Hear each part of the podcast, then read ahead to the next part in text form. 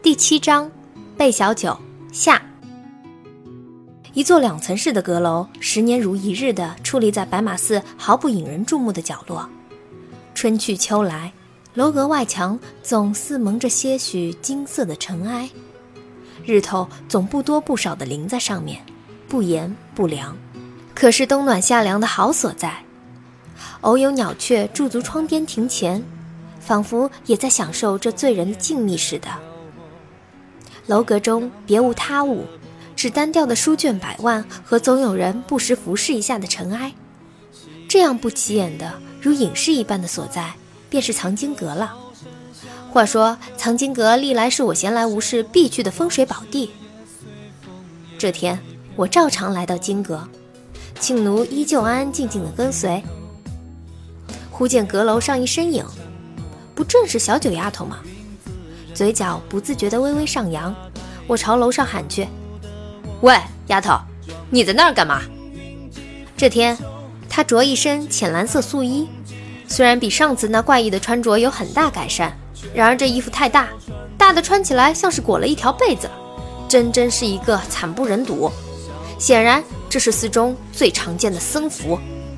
她并不理会我，正低头伏案，奋笔疾书着什么东西。然而，他拿笔的姿势也非常奇怪，总之是一种我从没有见过的动作，仿佛一个未知的生命体触动了我的好奇。我开始对他产生了些许兴趣，忍不住想探一探他的来历。我不由自主地悄悄走上了木梯，青丝乌黑如墨，浓如云，宛如深色的帘幕般垂在脑后，只是偶尔会被他用手或笔杆弄乱。看到他圆的可以滚起来的脸，我又开始联想到了月亮。其实我心里早已经偷偷开始唤他做小月亮了。也许从遇见他的那一天开始，他便注定要成为我心中那轮独一无二的明月了吧？让我看看你在干什么。我一把抢过他正在聚精会神写的东西，只看纸上蛇形着几个我不曾认识的字体。古怪的线条和符号组合在一起，呈现出一幅诡异的画面。他赶紧过来抢，怒道：“还给我！这是什么？”我以一种讨教的态度询问他。他看了我一眼，仅仅是看了一眼，就叹了口气，好像懒得多做解释。我做几何题呢。哎，贝姑娘有这雅号，素闻祖冲之张衡之辈，工于此类科学。你一个女孩子家家也爱好这个？他翻了翻白眼，撅起嘴不满道。少跟我搬弄什么历史人物，你们这些古人最可恶，没事创造什么公式定理，就想弄死我们。古人，满口混话。哎，小九，你是外乡人吗？嗯，他想了想，算是吧。我的家乡离这里很远很远。那你为何不辞辛苦来到此处？我，我来找我小时候认识的一位朋友。那你找到了没有？他吐吐舌头，找是找到了，不过时间隔了太久，他已经认不出我了。难道说你小时候长得特别丑？我呸！狗嘴吐不出象牙来。他这人从小记性就不好，不记得我也是自然的。好了好了好了，不用管他了，我只要确定他还活着就行了。你到别处玩去，我我要做作业了。我刚要走开。却感觉一个东西扯了扯我的袖子，低头看见贝小九那闪闪发亮的黑色眸子眨巴着瞧我，我有些错愕。做什么？同学，借计算器一用。我愣了一愣。同学，计算器？他这是要算盘吗？这东西平时不太用。我来想想，在那书架上高高的一处格子里倒是有一个。你等着，我去给你取。话音刚落。我踩着身边的一个梯子，蹭蹭两下飞身上了高高的书架子，左手勾住高高的梯子，双腿熟练地缠绕在上面，腾出一只手来去取那摆在其中一格的积了灰的算盘。算盘到手，我轻车熟路的两脚一蹬那梯子，便一只飞燕一般敏捷地从四五丈高的书架上飘然落下。庆奴轻轻扬起嘴角，带着些许兴奋和骄傲道：“若哥哥轻功好棒！”我微微一笑。黑珠算盘在我指尖飞速地转了两转，递到了贝小九的面前，拿着。见他不动作，我将手里的算盘朝他推了推。他愁眉苦脸地看着我，又忽然想到什么似的，睁大眼睛愣了神，转而叹一口气道：“好吧，这东西我用不来，我一口老痰吐死你！”同学，帮忙算一下，七十五乘以二十一是多少呗？他低着头，一边在纸上草草地写下什么。我竟也不觉恼怒，依他所言，迅速拨起了算盘。少请，抬头道：“一千五百七十五。”他用笔杆挠了挠头发，继续不看我说：“那根号六百二十五呢？二十五，二十五的平方呢？六百二十五呀！你没有学过心算吗？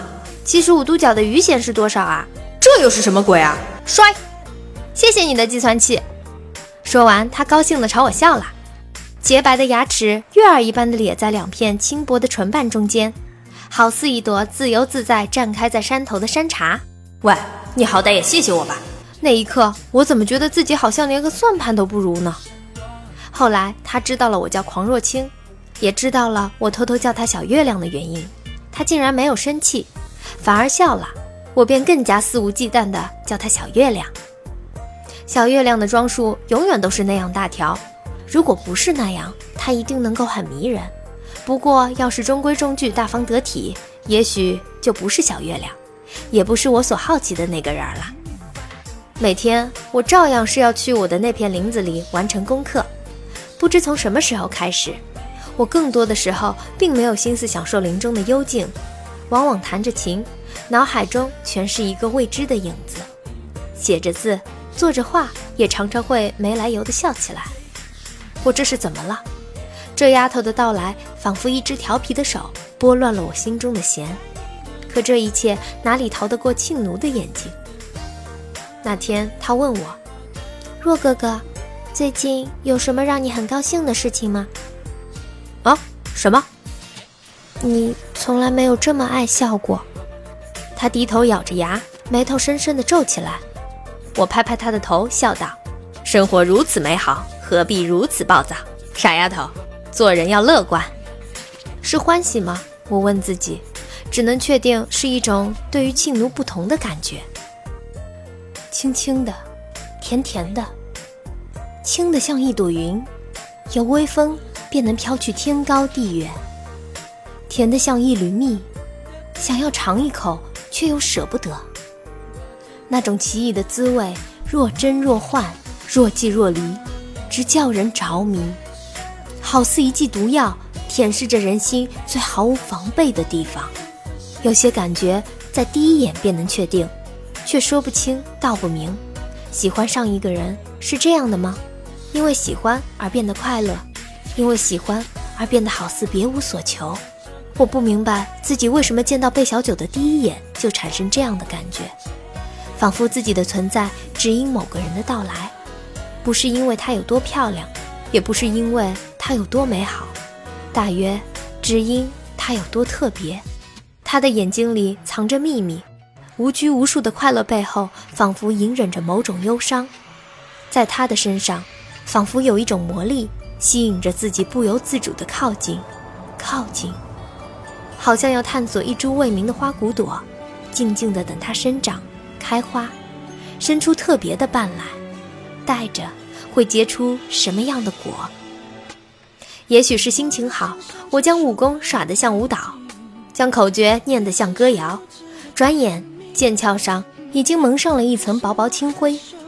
每日我身边又多了一把用来平添潇洒的扇子。扇舞清风，春色如洗，浓林绿水，一切从未有过的美好。然而一连多天都相安无事。这本身就不够正常，偷懒了好几天不练武，一郎那家伙居然也好几天偷懒没来检验我，直觉告诉我有问题，有大问题。